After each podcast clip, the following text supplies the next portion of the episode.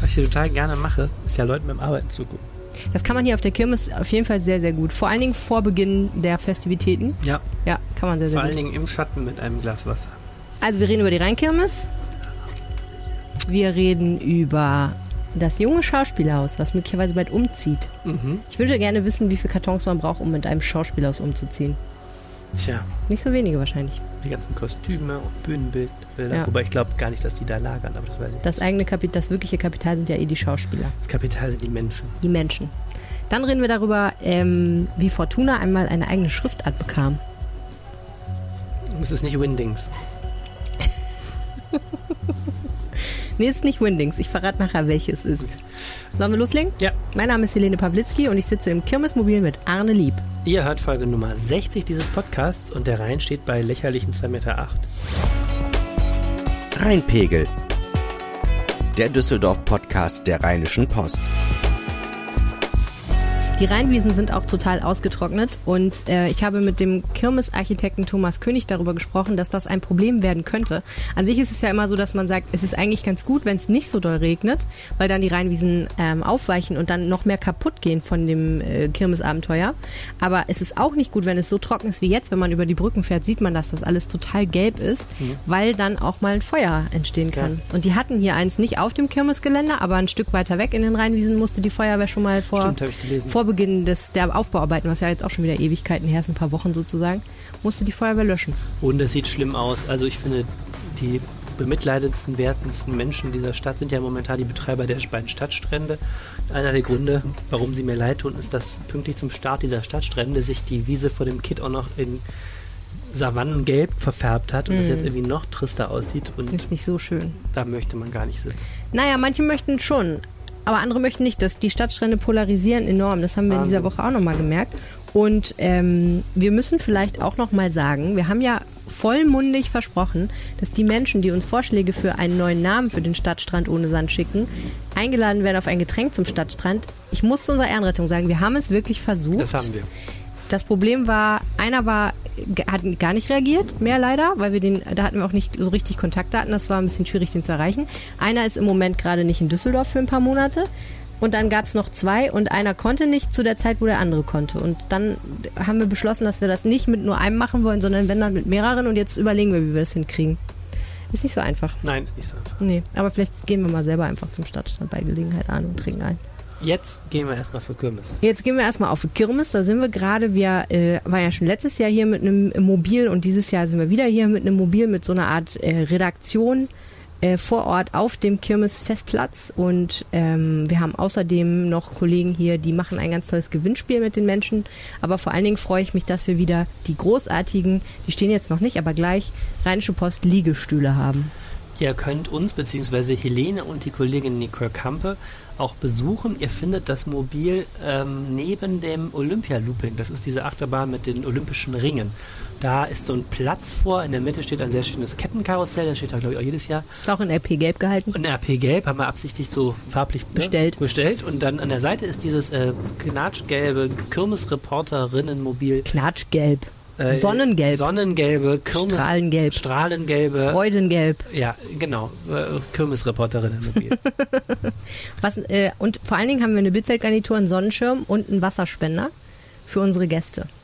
Was macht ihr eigentlich hier den ganzen Tag? Arbeiten, Und woran besteht eure Arbeit? gucken, schreiben. Quatschen? Nein, also vor allen Dingen geht es darum, wir machen ja ganz viel, treffen uns mit Leuten auf der Kirmes, machen hier Interviews, ähm, beobachten, was die Leute so treiben, nehmen die Stimmung auf ähm, und so weiter und so fort. Und wir haben letztes Jahr schon dann überlegt, es ist eigentlich bescheuert, dass wir immer von der Redaktion in den Shadow-Arkaden zum Festplatz rüber und wieder zurückfahren. Da geht eigentlich wirklich nur unnötig Zeit für drauf. Und es macht eigentlich viel mehr Sinn im heutigen Zeitalter, dass man hingeht und sagt, wir haben hier einen Wagen, wo wir sitzen können, wo wir auch vor Sonne und Wetter geschützt sind. Wetter müssen wir übrigens gleich noch drüber reden. Und ähm, wir haben hier WLAN und wir haben hier Laptops und wir können ähm, auch ins System und können von hier aus im Prinzip ganz normal Zeitungen und online bestücken, wie wir das auch aus der Redaktion täten. Wir sind nur einfach näher dran. Und wir haben festgestellt, ähm, weil wir Schatten hatten und eine Bierzeltgarnitur vor unser Mobil gestellt haben, ähm, haben sich super viele Leute bei uns hingesetzt, schon im letzten Jahr und waren einfach dankbar, dass sie mal fünf Minuten in Frieden irgendwo sitzen konnten, ein bisschen im Schatten und keiner hat sie irgendwie sie mussten nichts kaufen, alles gut, sie konnten einfach nur sitzen. Wir hatten auch ein paar rheinische Pöste dabei, die haben die dann gelesen, das haben wir auch dieses Jahr. Und haben uns gedacht, das machen wir eigentlich einfach normal. Wir bieten einfach an, ihr könnt uns hier im Moment, könnt ihr euch hinsetzen, ihr könnt ein Wasser trinken und ja, könnt Zeitung lesen oder auch nicht, auf jemanden warten, vielleicht eine Kleinigkeit essen, wenn ihr euch was mitbringt. Da sind wir ganz offen. Und uns auch mal ein bisschen beim Arbeiten beobachten, gerne uns auch ansprechen, uns euch von euren Kirmeserlebnissen erzählen. Also ich freue mich total einfach auf viele Leute, die hier vorbeikommen, mal Hallo sagen. Vielleicht ja auch ein paar Rheinpegelhörer. Ich habe neulich übrigens jemanden kennengelernt, der uns öfter mal antwittert, der Tau J. Ah, ja. Schöne Grüße an dieser Stelle, den habe ich kennengelernt. Und äh, haben uns über den Podcast unterhalten und er hat uns nochmal gesagt, wie er sehr uns schätzt. Das hat mich wahnsinnig gefreut. Das ist ja nett. Das ist total nett. Ich soll dich schön grüßen. Das ist auch nett. Genau. Ja, Kirmes läuft von heute, heutigen Freitag bis das ist der 13.. zum äh, kommenden Sonntag. Ja. Die Wettervorhersage ist nicht so super prickelnd für die ersten Tage, oder? Also sagen wir mal so, für heute ähm, ist sie ein bisschen ironisch, ironisch, weil um 14 Uhr beginnt die Kirmes, so läuft die an. 18 Uhr ist die offizielle Eröffnung, aber ab 14 Uhr kann man hier eigentlich Dinge tun als Gast. Äh, und ab 14 Uhr ist auch Regen angesagt. Ah ja, ist ja, Ja. praktisch. Der soll aber, auch interessant, äh, kurz vor 18 Uhr versiegen, wenn dann hier der Rundgang ist mit Schützenchef Lothar Inden und dem Oberbürgermeister Thomas Geisel und die schneiden dann irgendwie, ich weiß gar nicht mehr, Luftballons, glaube ich, schneiden die ab. Die schneiden und so ein Band, da fliegen so rot-weiße Genau. Luftballons und dann Ja, dann geht die Kirmes los. Also die Kirmes ist ja das Schützenfest der, des Schützenvereins St. Sebastianus Düsseldorf 1316. Und ähm, ne, deswegen äh, eröffnen die Schützen den Ich habe vor einigen Jahren mal irgendwie einen Kommentar geschrieben, dass ich fand, dass die, die Kirmes sich weiterentwickeln muss. Inzwischen bin ich jetzt so lange dabei, also verfolge die jetzt so, keine Ahnung, sechs, sieben, acht Jahre, Alter Dass ich- Kirmes-Veteran. dass ich äh, so eigentlich gar nicht mehr möchte, dass sich irgendwas ändert. Die werden wahrscheinlich wieder das Band durchschneiden, dann werden die roten und weißen Luftballons fliegen, dann werden die mit Schützenkapelle und den Honoratoren, mit Oberbürgermeister und, und so weiter einmal über den Platz ziehen, werden wahrscheinlich, wird dann der OB wieder das Fass anstechen, Mhm. Ja, dann werden alle den ganzen Abend darüber reden, ob der drei oder fünf Stiche Ja. gebraucht hat. Und dann ist es eigentlich so, bis zu dem Sonntag kann man eigentlich das Ganze so durchritualisieren. Ne? Die Schützen haben so ihren festen Kalender, was an welchem Tag ist. Ja, so eine Kirmes. Ja, ich meine, es ist eine Traditionsveranstaltung. Ja, das ist doch toll. Es ist doch toll, dass es noch was gibt, worauf man sich verlassen kann. Und ähm, jetzt ist der Tag, wo man wo eröffnet wird, da muss man über die Neuheiten reden. Ja. Was gibt es denn für Neuheiten dieses Jahr?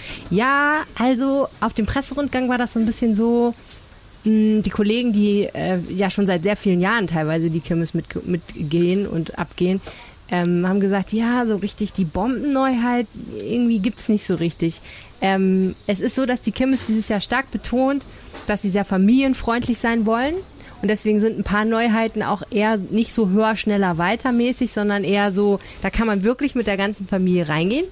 Zum Beispiel gibt's ein Karussell, da kann man schon mit Kindern mit 18 Monaten kann man die prinzipiell da Mein Gott. reinsetzen. Ja, das ist echt früh, ne? Ja. Aber die fahren dann halt um so Gefährten, so Boote und Seepferdchen und so fahren die durch Schienen durchs Wasser. Man wird aber nicht nass, äh, habe ich gelernt, es sei denn, man möchte es wirklich unbedingt dringend. Aber ich denke mal, mit 18 Monaten kommt man wahrscheinlich noch relativ trocken durch, sei denn, jemand spritzt einen an. Darf man mit 18, im Kinderschutzbund hat auch wieder so das geschickt mit Warnregeln für Eltern und so. 18 Monate finde ich früh Also natürlich darf man mit 18 Monaten sein Kind mit auf die Da Kirmes gibt es ja nehmen. keine Einlasskontrolle. Nee, klar. Äh, aber empfohlen wird es tatsächlich von jetzt dem Kinderschutzbund und der Vereinigung der Kinderärzte nicht. Die sagen, so drei sollte man schon sein, sonst ist das vielleicht einfach ein bisschen heftig.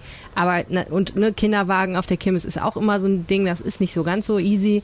Also Kopfsteinpflaster. Kopfsteinpflaster und natürlich Gedränge. Also ich glaube, man muss sich als Eltern sehr überlegen, ab wann ist mein Kind aufnahmefähig, ab wann ist das vielleicht auch einfach zu viel Krach und ähm, wann gehe ich auch hin? Also ich, ich glaube, es gibt Zeiten, da sollte man mit vielleicht mit einem kleinen Kind nicht auf die Kirmes gehen. Wenn es wirklich knallvoll ist, irgendwie Samstagnachmittag oder Sonntagnachmittag würde ich es vielleicht nicht empfehlen, obwohl das natürlich die Zeiten sind, wo es sich total anbietet.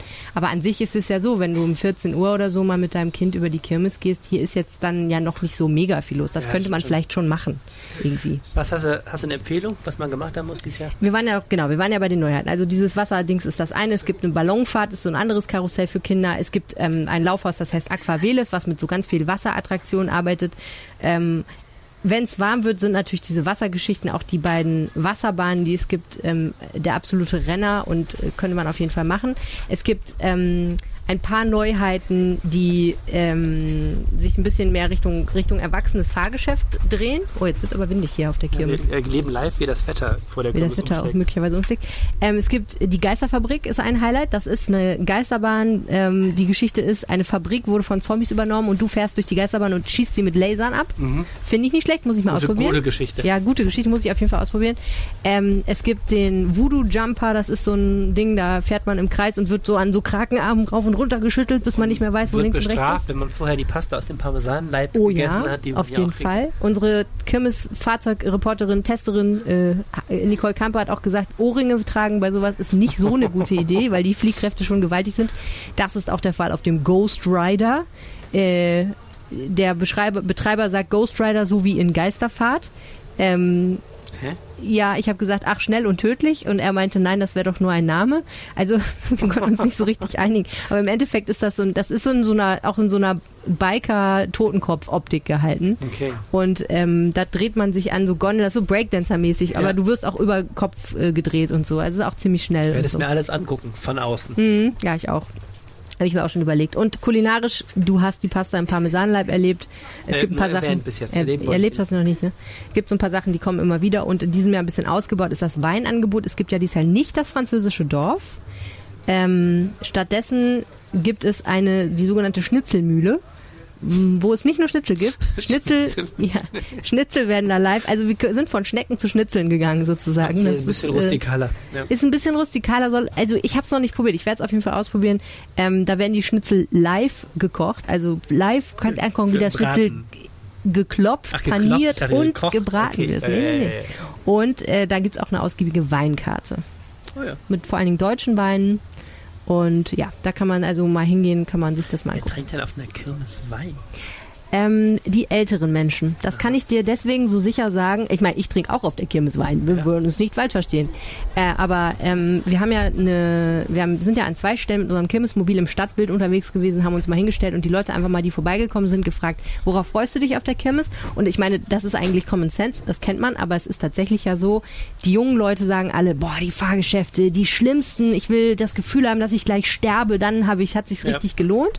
Und die Älteren sagen, sorry, aber das war früher mal, heute kann ich mich dem nur noch sehr vorsichtig nähern, aber ich gehe gerne mit Freunden hin. Die macht einfach gute Laune, die Kirmes, und ich setze mich dann irgendwo hin, trinke ein Bierchen oder ein Ja. Weinchen. Und das ist, glaube ich, wirklich so, das ist halt immer noch auch so ein Treffpunkt. Ne? Also da drüben sehen wir auch das Tiroler Dorf, das ist halt auch so eine Adresse, ähm, ne? es ist ein riesiger Biergarten irgendwie. Und die Leute genießen es ein, einfach unheimlich, da sich ein schönes Ei zu ziehen. Ja. Ja, das ist die Kirmes. Und das mit dem Wetter, ja, das wird, wird witzig. Könnte sein, es gibt ein Unwetter heute. Ich besuche Vielleicht aber euch. auch nicht. Ich besuche euch, wenn Find das Wetter nett. nicht so schlecht wird. Ja, ja, du schön Wetterkirmesgänger.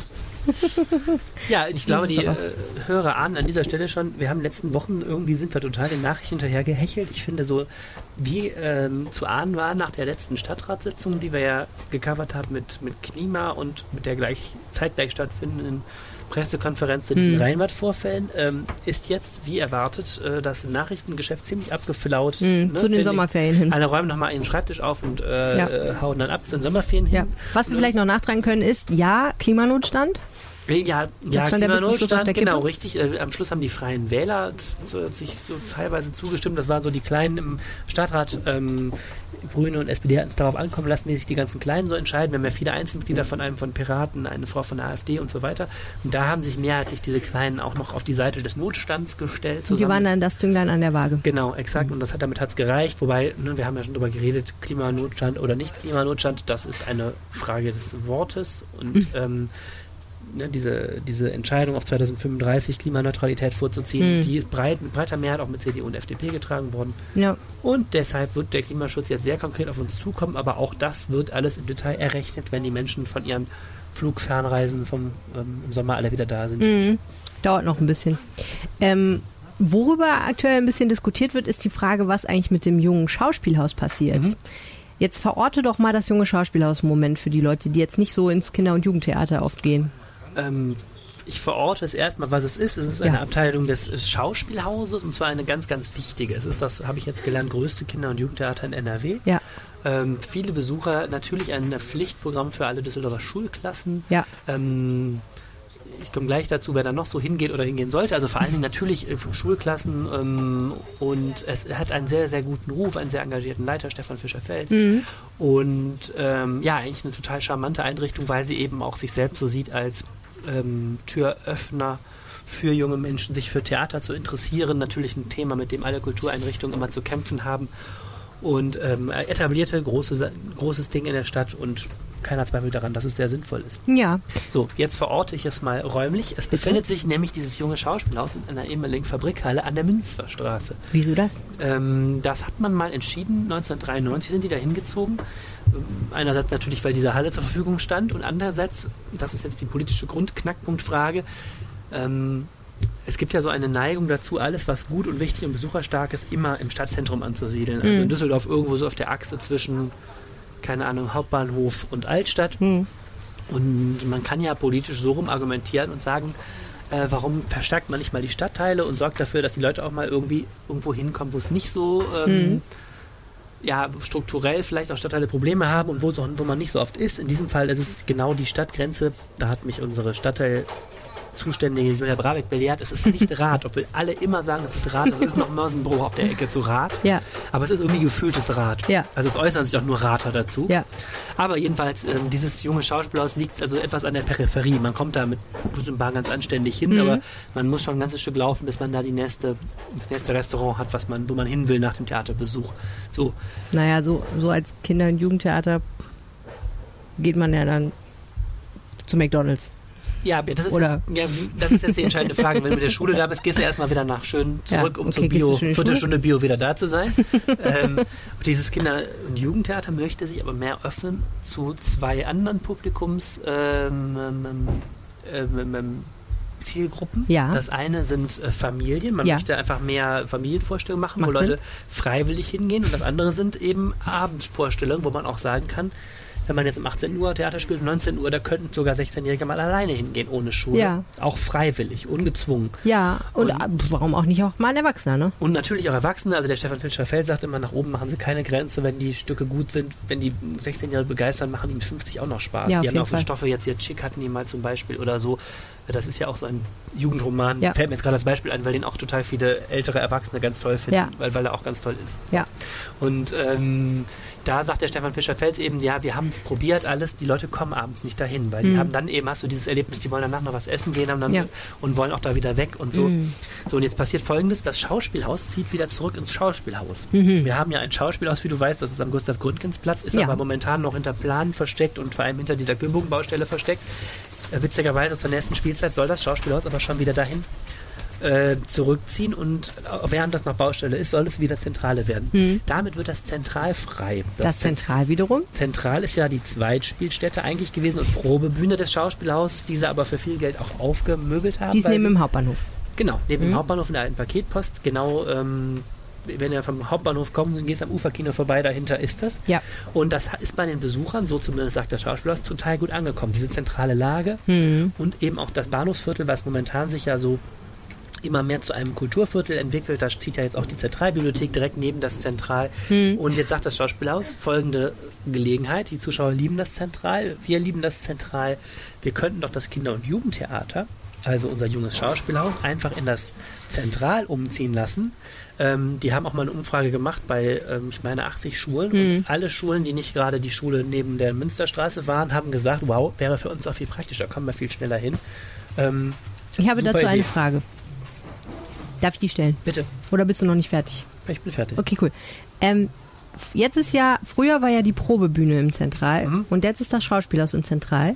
Wenn das Schauspielhaus wieder ins Schauspielhaus zieht und das Kinder- und Jugendtheater ins Zentral, wo geht dann die Probebühne hin? Nee, die, das Schauspielhaus probt ja auch jetzt. Die haben einerseits einen externen Proberaum angemietet Ach äh, und andererseits können die im Zentral ja auch immer noch proben. Ach so, das würde beides gehen. große ähm, Okay. Bühnen. Also das, ähm, da ist, das ist, dafür ist gesorgt. Gut. Also das ist momentan nicht die Notlage. Ich hätte gedacht, das ist mehr so ein Theaterhütchenspiel. Hups, wo ist die Probebühne? Ja, ja, die werden auch Unter welchem auch, Becher ist die nicht, Probebühne? Ich will hoffen, dass sie auch nicht vergessen, dass sie immer noch irgendwie proben wollen, aber das, äh, das ist momentan zumindest jetzt kein Problem. Ich habe jetzt gar nicht mehr konkret nachgefragt, aber man kann in dem Zentral auch immer noch proben. Ja. Und wie gesagt, sie haben auch einen externen Raum noch. irgendwie. Okay, gut. Also das ist ja erstmal eine schöne Entwicklung. Ähm, Gibt es irgendwelche Probleme mit? Ja, das Problem heißt natürlich Politik. Ah. Ähm, nein, es ist so. Ja, ich hatte eben gesagt, es, ist, äh, es gibt gute Gründe, dass man solche Einrichtungen nicht ans Zentrum der Stadt schickt. Ja. Jetzt, wenn es zentral ist, also zentraler als am Hauptbahnhof gibt es überhaupt nicht, daher heißt das Ding ja auch zentral. Ähm, jetzt ist natürlich die Frage, jetzt sagen die Rater, Stadtteilpolitiker, wir finden das doof. Ähm, zwar ist es so, dass dieses Kinder- und Jugendtheater keine Stadtteileinrichtung ist. Man kann Mhm. jetzt nicht behaupten, dass alle Nachbarn sich da immer treffen und, und das jetzt für den Zusammenhalt im Viertel so wichtig ist, aber es ist natürlich irgendwo ein Leuchtturm und das in einer Gegend, die jetzt nicht gerade zu den strukturstärksten der Stadt zählt. Ähm, die Rater sagen, finden wir eigentlich blöd. Dann ist Folgendes passiert. Äh, unser Oberbürgermeister ist, äh, hat mehrere Hüte, also hat unglaublich viele Hüte auf. Ähm, zu, zu seinen vielen Hüten gehört, dass er der Vorsitzende des Aufsichtsrats des Schauspielhauses ist, in der Richtung natürlich auch verstehen kann, dass das Schauspielhaus umzieht. Er ist aber auch Sozialdemokrat. Und die Sozialdemokraten sind 2014 zur Kommunalwahl angetreten mit dem Slogan, die Stadtteile stärken. Und das, was da jetzt passiert, nämlich, dass man eine Einrichtung aus dem Stadtteil in die, in, ins Zentrum zieht, kann man natürlich politisch auch so aus, ähm, natürlich auch so interpretieren, dass es genau gegenläufig ist. Deswegen hat die Stadt der zuständigen Bezirksvertretung schriftlich zugesichert, Voraussetzung für einen Wegzug des jungen Schauspielhauses ist eine kulturelle Nachnutzung des jetzigen Gebäudes an der Münsterstraße. Abgefahren eigentlich. Ja, das so ist wie, als ob das junge Schauspiel aus einem Nachmieter suchen Die müssen na, so ist es ein bisschen, stell dir das vor, du willst aus dem Vertrag Wohnung raus, ganz genau. Und Ja. dann musst du erstmal, und dann musst du dem, musst du dem Vermieter irgendwie erstmal drei vorstellen, dann passen die immer dann nicht. so, jetzt ist ja das Problem, dieses Gebäude ist ein Spe- Theater-Spezialgebäude, also Ja. umgebaut worden. Es ist auch natürlich nach 30 Jahren, also nicht so 1993, es ist nach, eigentlich auch sanierungsbedürftig. Und wir haben gerade darüber gesprochen, die Lage ist eigentlich nicht so Sahne. Also wenn ich jetzt hier ein Theater aufmachen wollte, würde ich es wahrscheinlich nicht dort aufmachen. Ja. Das heißt, du musst irgendwie etwas finden, was dahin passt. Und da hat dann sich eingeschaltet die äh, Flüchtlings- und Integrationsbeauftragte, Na, ich weiß nicht, Leiterin des Amts für Integration. Also die anderen Sachen, die so geplant wurden, ähm, ein Lichttheater und so weiter, hat irgendwie alles nicht geklappt bis jetzt. Und ähm, ich weiß nicht, wer da wen eingeschaltet hat, das kann ich nicht sagen. Das Ampelbündnis im Stadtrat hat schon bei 2014, als sie zusammengefunden haben, haben die schon als eines ihrer möglichen Projekte ein Haus der Kulturen genannt. Das wäre eine Einrichtung, in der sich Migrantenorganisationen zentral ähm, austauschen können, präsentieren können ähm, und ja, so Multikulturalität in einer Stadt sichtbar machen können. Das gibt es in anderen Städten auch. Und in Berlin ist da ein Vorbild. Ich meine, da ist das Werkstatt der Kulturen. Und ähm, ich weiß jetzt nicht, ob man die Flüchtlingsbeauftragte, ob die das vorgeschlagen hat oder man die zum Jagen getragen hat. Jetzt gibt es eben die Idee, ob man das da reinmacht. Also ich will jetzt den Ratern überhaupt nichts unterstellen und aber und ich will auch nicht davon ausgehen, dass alle sind wie die Menschen auf Facebook, weil ich glaube, das stimmt nicht. Aber ich kann mir vorstellen, wenn man sagt, hey, ihr hattet da so ein schönes Kinder- und Jugendtheater und jetzt kriegt ihr Trommelwirbel, Flüchtlinge und Ausländer und Migration und Integration, dann gibt es vielleicht ein paar Leute, die sagen, ist nicht das, was ich mir vorgestellt hatte. Also, also ich sag dir dazu zwei, erstmal, ich Sag weiß, das, mal weise das mit zwei Sachen zurück. Erstens, was Leute bei Facebook sagen, interessiert mich überhaupt gar nicht mehr. Das Und zweitens, irgendwie äh, nur weil irgend, also nur wenn, wenn man immer danach gehen würde, wer irgendwie irgendwas zurückweist, könnte man gar nichts mehr Nein, das meine ich ja nicht. Ich meine ja auch nicht, dass es jetzt berechtigt ist. Ich sage nur, ich könnte mir vorstellen, es gibt dagegen Stimmung. Ja, Gibt's natürlich- aber nicht. Ja, weiß ich nicht, dafür ist es noch nicht konkret genug. Okay. Aber finde ich auch äh, natürlich ein Aspekt, ein anderer, ja, finde ich auch ein anderer Aspekt, der mich, ich mich frage, ist, ist das eigentlich ein richtiges Gebäude? Warum brauchen die eine riesengroße Bühne in der Mitte? Kann man, also, passt das überhaupt da rein oder ist es jetzt so, ähm, weißt du, das Projekt X sucht noch einen Raum, das, der Raum Y sucht noch ein Projekt? So muss man sich im Detail mal angucken. Ähm, Müsste vielleicht auch umgebaut werden. die ersten. Stimmen, die ich so gehört habe, das Rat sind auch eher kritisch, weil die natürlich alle sagen, ist das jetzt wirklich so der Leuchtturm und ähm, hat der Stadtteil wirklich was davon? So kann man es äh, natürlich auch formulieren, ja. Ja, also ich we- weiß gar nicht, ähm, äh, wiefern das jetzt damit zu tun hat, ob es jetzt Flüchtlinge Nein, oder nein, nein, Flüchtlinge aber sind. Es ist nur, Sagen wir mal so, es sind zwei sehr unterschiedliche ich Nutzungen. weiß aber, was du meinst, natürlich. Und aber ich, was ich jetzt gerade versucht habe, deswegen auch so ausführlich vorher Mhm. darzustellen, es stellt sich auch die Frage, ähm, klar, wenn der Cirque du Soleil da ne- ne- ein Ding hinstellen würde, wäre das Mhm. natürlich total toll. Nur, wie gesagt, ist das realistisch? Rheinkirmes in Rad. Wir haben zufälligerweise die, also die, die üblichen Verdächtigen, nämlich die freie Tanz- und Theaterszene, die ha- haben gerade für das Forum Freies Theater einen Hm. millionenschweren Neubau einer Bühne in dem in der neuen Zentralbibliothek gekriegt. Die ziehen also auch an den Hauptbahnhof. Die wäre natürlich der übliche Verdächtige gewesen, Hm. zu sagen, wir machen ein Zentrum der freien Szene da rein. Ähm, klar, der, ich weiß auch aus der freien Szene gibt es gewisse Begehrlichkeiten, was Rat angeht, aber es stellt sich auch die Frage, wie viele Theater für die freie Szene braucht eigentlich Düsseldorf und Mhm. ist das dann realistisch oder wird das dann noch nicht genutzt? Also es wäre natürlich naheliegend, irgendwas mit Bühne reinzumachen. Ich glaube aber, nach dem, was ich höre, es stehen jetzt auch nicht die guten Konzepte Schlange da. Nee, ich wollte gerade sagen, Und, es gibt auch ähm, nicht so viele Institutionen, die jetzt aktuell gerade nach irgendwas suchen, weil ja gerade am Hauptbahnhof auch zum Beispiel, glaube ich, die Volkshochschule, wenn ich das richtig Ja, Volksschule, sehe. die, ähm, die zieht hinten rein, wo jetzt die Stadt Genau, also das wird da gerade wird so eine Genau. lustige Rochade gemacht und deswegen gibt es, glaube ich, nicht so viele, die jetzt sagen, oh, übrigens, wir wollten doch schon länger mal umziehen, äh, dürfen wir nach Rat. Das ist das Ding, ist ja eigentlich auch eine luxuriöse Situation. Das Tanzhaus wird jetzt Total. auch saniert, die sind ja auch noch am Kämpfen, weil denen das Gebäude gerade weg ähm, marode wird. Ich, ähm, Aber darf ich die- kurz fragen, Ja. wenn es jetzt kein Konzept gibt, was einem da so ins Gesicht springt, wo man sagt, okay, ideal, die wollen sowieso, bla bla bla, jetzt ist der richtige Zeitpunkt, let's do it, auf nach Rat, da muss man ja eigentlich die Frage zurückspiegeln an die Politik, warum könnt ihr da nicht einfach mal ein bisschen chillen und sagen, da geht jetzt erstmal das Schauspielhaus raus, die wollen da ja raus und dann gucken wir und bei nächster Gelegenheit tun wir da was Gutes rein. Warum muss das so naht an naht gehen? Ähm, genau, das ist eine, eine spannende Frage. Ich finde, dass die Stadtteilpolitiker das tun, was sie tun sollen, nämlich äh, ihren Stadtteil verteidigen mit, Okay. mit Klauen und, und so weiter. Ja. Und ähm, ich finde das schon auch okay, dass sie sagen, da muss eine Nachnutzung rein. Das wäre sehr schade, wenn es leer steht. Andererseits, äh, wie gesagt, hoffe ich, dass die Erwartungen da jetzt auch im Stadtteil nicht zu hoch gehängt werden, weil ich ähm, Herrn Fischer-Feld und sein Konzept eigentlich für sehr logisch halte. Hm. Düsseldorf ein noch viel besseres Kinder- und Jugendtheater mit noch mehr Angebot und ähm, was viele Leute noch junge Menschen für Theater begeistert, Mhm. finde ich erstmal cool. Und das zentral ist eine auch für viel Geld gerade umgestaltete, sehr, sehr schöne Spielstätte, die sich sehr gut etabliert hat. Also eigentlich passt das wie Faust aufs Auge. Und Ja. das wäre jetzt sehr schade, wenn das durch so politische Befindlichkeiten ähm, gestört würde. Befindlichkeiten sage ich deshalb, weil es ist nächstes Jahr auch noch Kommunalwahl. Insofern Ja. sage ich dir, es wird jetzt nicht ruhiger und pragmatischer alles, was entschieden werden muss. Es täte mir leid, wenn es jetzt daran scheiterte. Ja. Zu Zumal dieser man, Bauarbeiter, der da gerade vorbeigegangen ist, der kein Hemd an hatte, hatte eine Unterhose an. ja, und einen prächtigen Bierbauch hat er auch.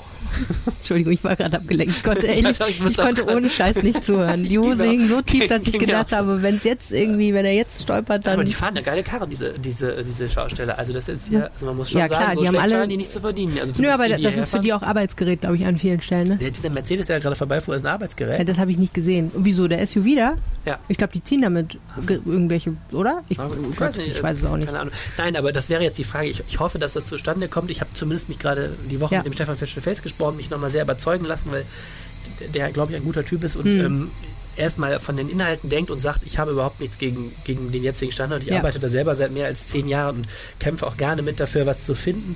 Ja. Wie gesagt, ich hoffe, dass alle Befindlichkeiten sich da so einrenken und Okay. sollte jetzt die Mega-Nutzung dafür Rat noch stehen, äh, why not? Why not? Darf ich dir jetzt noch die Geschichte erzählen, wie Fortuna eine eigene Schriftart bekam? Ja, bitte. Fortuna ist ähm, wahrscheinlich, ich habe das nicht ausrecherchiert, sondern mir nur sagen lassen, die, der erste Bundesliga-Fußballverein, der sich eine komplett neue Schriftart gegeben hat. Also wirklich von Grund auf neu. The Times New Fortuna. Fortuna Son. Also S-A-N-S. S.A.N.S.. Serifenfreie Schrift. Serifenfreie Schrift. Ah. Und äh, das klingt jetzt erstmal ein bisschen banal, aber das ähm, ist, glaube ich, total wichtig, weil alles, was du von Fortuna siehst, ist seit circa 2017 auf ein ästhetisches Konzept ausgerichtet, was sich eine kleine Oberbilker Designagentur ausgedacht hat. Nein. Und ich war ähm, bei unserem ehemaligen Sponsor und hoffentlich vielleicht irgendwann bald wieder Sponsor mal, könnte wäre schön, äh, Zipgate, einem Telefonieunternehmen im Düsseldorfer Medienhafen, wie es mir jetzt leicht über die Zunge geht inzwischen. Und ähm, die haben eine interessante Veranstaltung gemacht namens Lindus, die 50. bereits in einer langen Reihe. Und da waren zwei Typen von dieser Agentur zu Gast, Alex und Andi. Und die haben erzählt, wie es damals dazu kam. Und das war irgendwie herzerfrischend, muss ich sagen. Wie kam es denn dazu? Äh, die haben das ganz schön gemacht. Die haben nämlich erstmal gezeigt, was Fortuna vorher gemacht hat. Und ähm, ist ja so, wenn so, ein, so eine Vereine, die, je mehr sie sich professionalisieren, desto mehr kommt es ja schon so an, aus dem Verein auch eine Marke zu machen. Auch so ein bisschen eine Lifestyle-Marke. Ne? Ja. Also zum Beispiel St. Pauli, das haben die so als Beispiel benutzt. Du kannst auch St. Pauli-Fan sein, ohne überhaupt irgendwie Fußballbock zu haben. Mhm. Ist kein Problem, St. Pauli-Socken anzuhaben, weil dieses Totenkopf-Symbol, das, wofür die stehen, Ja. diese Punk-Attitüde Ja. und so weiter, das funktioniert irgendwie. Und ähm, das ist natürlich ein finanzieller Faktor und ist auch ein Bindungsfaktor emotional. Mhm. Das heißt, dass Vereine wollen das ganz gerne. Ähm, die Fortuna, die ja manchmal in der ersten, manchmal in der zweiten Liga war und Mal auch noch tiefer. ja, nicht immer so glücklich, aber jetzt inzwischen ja äh, schon noch ziemlich erfolgreich ist gerade. Die hatten sich dann irgendwie 2017 überlegt, sie möchten das ganz gerne mal ein bisschen professionalisieren. Zum Beispiel ähm, war es nämlich so, dass es nicht so richtig klar war, was ist eigentlich das richtige Fortuna-Rot. Es gab sehr, sehr viele Publikationen der Fortuna und das Rot war ein bisschen immer unterschiedlich. Manchmal haben auch die Fans Sachen gemacht, das war noch wieder ein anderer Ja. Rotton, so eine Sachen halt. Ne? Ah, ja. Die haben Kampagne gemacht, die waren nicht schlecht so optisch, aber irgendwie hat man halt gesehen, das war so ein bisschen handgestrickt teilweise. So. Und jetzt sind sie hingegangen und haben gesagt, okay, ähm, als erstes machen wir mal eine Umfrage unter unseren ähm, Mitgliedern und Fans, ähm, wofür steht eigentlich die Fortuna? Und wie sich herausstellte, ist es nicht eine Sache, sondern acht. Die Fortuna steht für acht Sachen. Acht Werte. Da sind so Sachen dabei wie Respekt, mit Ecken und Kanten. Wir sind ein Traditionsverein, wir sind hart im Nehmen, so eine Oh, Sachen, ne? okay. Also so lange Liste von Dingen, leidensfähig. Aber herzig. Ja, ja, genau. Also so ist nicht nur auf einen Slogan zu bringen wie echte Liebe, aber von, vom BVB, aber so. Also so, dann hatten sie sich das überlegt und dann haben sie gesagt, okay, jetzt suchen wir jemanden, der das in ein visuelles Konzept gießt. Ähm, und haben drei kleinere Agenturen aus Düsseldorf angeschrieben, was ja erstmal schon mal sehr sympathisch ist. Und eine davon war eben Morphoria aus Oberbirk. Und die haben das dann eben erzählt. Äh, die haben eine Mail gekriegt, wo drin stand, hey Leute, es wäre cool, wenn ihr uns einen Pitch macht für ein neues ästhetisches Konzept. Was ihr nicht dürft, A, ist, das Logo wird nicht angefasst Zu Recht. und B, das Rot. Also wir haben Rot, Sie schon- Rot ist unsere Farbe. hatten Sie schon definiert, Sie hatten nicht Rot? definiert, welches Rot, aber auf jeden Fall sollte es rot sein. Mhm. Und äh, wahrscheinlich hatten sie es auch schon definiert, es haben nur unterschiedliche Leute nicht benutzt. So. Und äh, daraufhin haben, sagen die Jungs von Maphoria, waren sie erstmal ein bisschen erleichtert, weil Fußball ja ein sehr emotionales Thema ist und sie echt Angst hatten, wenn sie da irgendwelche Sachen machen, dass ihnen mal irgendwie die Bude angesteckt wird, weil irgendwelche Hardcore-Fans es nicht cool finden, dass sie ihnen das Logo umdesignen. Weil Ultras sind ja sehr gegen sowas, ne? Ultras finden ja Corporate Design und Corporate ID finden die ja, ist ja Kommerzialisierung des Fußballs geht gar nicht. Machst du gerade den Plastikbecher kaputt? Nein, Den wir wollen ihn wiederverwenden. ich veredel ihn schön. Ich wollte den nachher noch unserem Chefredakteur geben. Ah, Nein, er kriegt vielleicht einen neuen. Auswaschen, wenn die ganze Woche dieselben zwei Becher benutzen. Das ist ein interessantes Experiment. Okay, auf jeden Fall sind wir dann hingegangen und haben gedacht, okay, wir können kein Logo machen, die Farbe ist auch schon gesetzt, was bleibt dann eigentlich noch über? Okay, wir machen eine Schrift. Und dann sind die hingegangen und haben eine Schrift gemacht. Für Fort- Fortuna. Und ich sage dir, als Außenstehender weiß man nicht, wie unglaublich anstrengend es ist, eine Schrift zu designen. Ja. Weil, also erstmal muss natürlich eine Grundidee haben. Da haben sie sich dann das F aus dem Logo genommen. Das Logo ist ja so ein F95 in so einer runden Form. Und haben aus diesem F dann so die Rundungen des Fs aufgegriffen und daraus ähm, Schriftbild entwickelt. Äh, und dann stellt sich aber raus, Fortuna findet die Idee voll gut. Die wollten eigentlich nur eine Schrift, wo man mal ein, so größere Wörter oder Überschriften drin machen kann. Nee, Fortuna will die ganze Schrift. Und wenn du im Fußball unterwegs bist, heißt das, du musst alle Sonderzeichen und Sonderbuchstaben, die es auf der Welt irgendwo gibt, haben. Weil kann ja sein, du verpflichtest einen, was weiß ich, so, oh. uigurischen Fußballer mit einem Namen mit drei Accents drin und so einem Scheiß. Da hast du Pech gehabt. Also äh, mussten Ja. die komplett, und es sind viele Buchstaben. Wenn man sich das mal einmal angeguckt hat in der Sonderzeichenlatte, muss so viel sein. Okay. Genau. Und dann haben sie aus dieser Schrift heraus vieles entwickelt, ein Raster für Layouts, ähm, so grafische Elemente, die man irgendwo über Sachen legen kann, ähm, ganz viele unterschiedliche Sachen. Ähm, äh, also einfach irgendwie ein Erscheinungsbild und sie haben auch mal bei, so nebenbei festgelegt, was das Fortuna Rot jetzt genau ist und dass man aber auch schwarz, weiß, grau und gold benutzen kann, wenn man mal, Die Fortuna Farbpalette. wenn Fortuna mal ein bisschen äh, feiern will. wo äh, sehe ich jetzt diese Fortuna-Schrift? Ja, das ist das Interessante. Ähm, ziemlich überall. Also fast alles, was Fortuna benutzt, folgt natürlich diesem Konzept. Okay. Ähm, also die Schrift siehst du natürlich an vielen Stellen. Du siehst aber auch die Elemente, die sonst noch entwickelt wurden an vielen Stellen. Äh, Dauerkarten, Flyer, die Facebook-Auftritte, ähm, Schals Stimmt, und ist mir- absolutes Highlight für die Jungs natürlich, die Trikots. Ach, Ja, die haben es auf die Trikots geschafft. die haben es geschafft. Das ist Sie haben's natürlich in die, ein Sie haben es in die Bundesliga Sie haben geschafft. es in die Bundesliga geschafft, aber was ihnen noch wichtiger war, sie haben es in FIFA 19 geschafft. Wow. Das war, das war, nee, das war eigentlich noch geiler.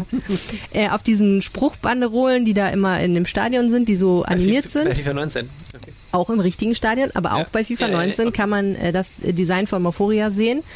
Und ähm, wenn man sich das neue Nachwuchsleistungszentrum anguckt, Da bin ich eben vorbeigefahren. ja, wenn man da mal reingeht, das ist, sieht nämlich von innen sehr, sehr funky aus. Das ist auch komplett im Morphoria Corporate Design gemacht. Äh, die Schriften, also es ist überall beschriftet, wo geht's was hin so Orientierung natürlich, aber auch Artwork an den Wänden äh, und so weiter und so fort und alles in den Farben und in diesen grafischen Elementen. Also es ist wirklich Okay. echt ganz schick geworden. Die Jungs machen jetzt beruflich was anderes, weil jetzt kann nichts mehr kommen. Jetzt haben sie ausgesorgt. Äh, lustigerweise ähm, haben sie gesagt, äh, für, das, für die Schrift auf dem Tri das Design des Trikots haben sie sich nicht mal extra entlohnen lassen. Das ärgert sie jetzt im Nachhinein ein bisschen. ähm, also interessant fand ich erstmal, Fortuna ist ein Mitgliederverein, das heißt, das Ganze musste eben 2017 auf einer Mitgliederversammlung komplett von den Fans Mhm. abgesegnet werden. Das hat auch geklappt. Ähm, und Fortuna war es aber von Anfang an wichtig zu sagen, ihr macht uns ein Paket und das nehmen wir dann und können damit machen, was wir wollen. Ja. Wir müssen euch nicht die restlichen waren- 100 Jahre beschäftigen, damit irgendwelche Sachen zu designen, Ja. sondern es müssen auch unsere Inhouse-Designer können. Und insofern ist es so, dass die jetzt sagen, also wenn jetzt mal irgendwas Größeres noch wäre, wo die Fortuna sagt, da müssten wir noch mal irgendwie einen Designer haben, dann hat Morphoria natürlich wahrscheinlich gute Chancen, aber es ist nicht unbedingt so, dass die jetzt für immer die Fortuna Hausdesigner sind. Und die machen auch noch andere Sachen. Die machen zum Beispiel für den Kunstpalast, Mhm. das kennst du vielleicht, dass die äh, viele Layouts machen, die da, viele Designsachen. Achte immer auf sowas nicht. Das ist ja sowas, Nee. das immer so unterbewusst, So unterbewusst, wirkt, wenn man sich ne? nicht gerade drüber Genauso geht mir das auch. Deswegen fand ich das auch so interessant, das mal so ausführlich zu hören, was da alles dazugehört und wie kompliziert das ist und so. Also, sehr spannend. der Nachbar dreht den wummernden Kirmes-Techno auf. Ja, hier ist Ein ähm, sicheres Zeichen, dass wir jetzt mal schnell die Pasta aus da dem Parmesanleib suchen gehen und Ach, wo ist die? Genau. Ich habe voll Bock. Alles klar. Okay. Ich glaube, das war der Rheinpegel für diese Woche. Ich ne? glaube das auch. Und äh, eben, ihr könnt uns ähm, eure Hinweise und äh, Kritik und Anmerkungen und Lob und was auch immer schicken. Und zwar per Twitter. Ja. Helene heißt Ed Helene Pawlitzki, ich heiße Ed Arne Lieb. Das ist richtig. Ihr könnt uns eine Mail schicken an düsseldorf mit ue at rheinische-post.de. Ihr könnt uns eine Facebook-Nachricht bei AP Düsseldorf schreiben und ihr könnt uns auf unseren Rheinpegel-Anrufbeantworter sprechen, sprechen, singen, was auch immer ihr wollt. Schreiben nicht. Schreiben, äh, schreiben könnt ihr uns da eher wohl nicht. 0211 976 34164 ist die Nummer. 97 63 41 64 kostet so viel wie jeder Anruf aus dem deutschen Festnetz ins, nee, aus, ins deutsche Festnetz so rum. Und wir würden uns wahnsinnig freuen, wenn ihr euch mal meldet. Ansonsten freuen wir uns, wenn ihr diesen Podcast auf iTunes oder irgendwo in eurer Podcast-App abonniert und natürlich eine Bewertung hinterlasst, ein paar Sterne einen Satz. Das hilft uns enorm weiter, weil dann andere Menschen auch diesen Podcast sehen. Folge 60, Alter. Ey, wow, ey. Ich fühle mich ein bisschen, als hätte ich ein Kind geboren. Hammer. Wir können jetzt eigentlich auch aufhören. Echt. Okay. Machen Das wir ist die jetzt letzte Folge. auch. Tschüss, bis nächste Woche. Tschüss. Mehr im Netz. Alle Nachrichten aus der Landeshauptstadt findet ihr auf rp-online.de slash Düsseldorf.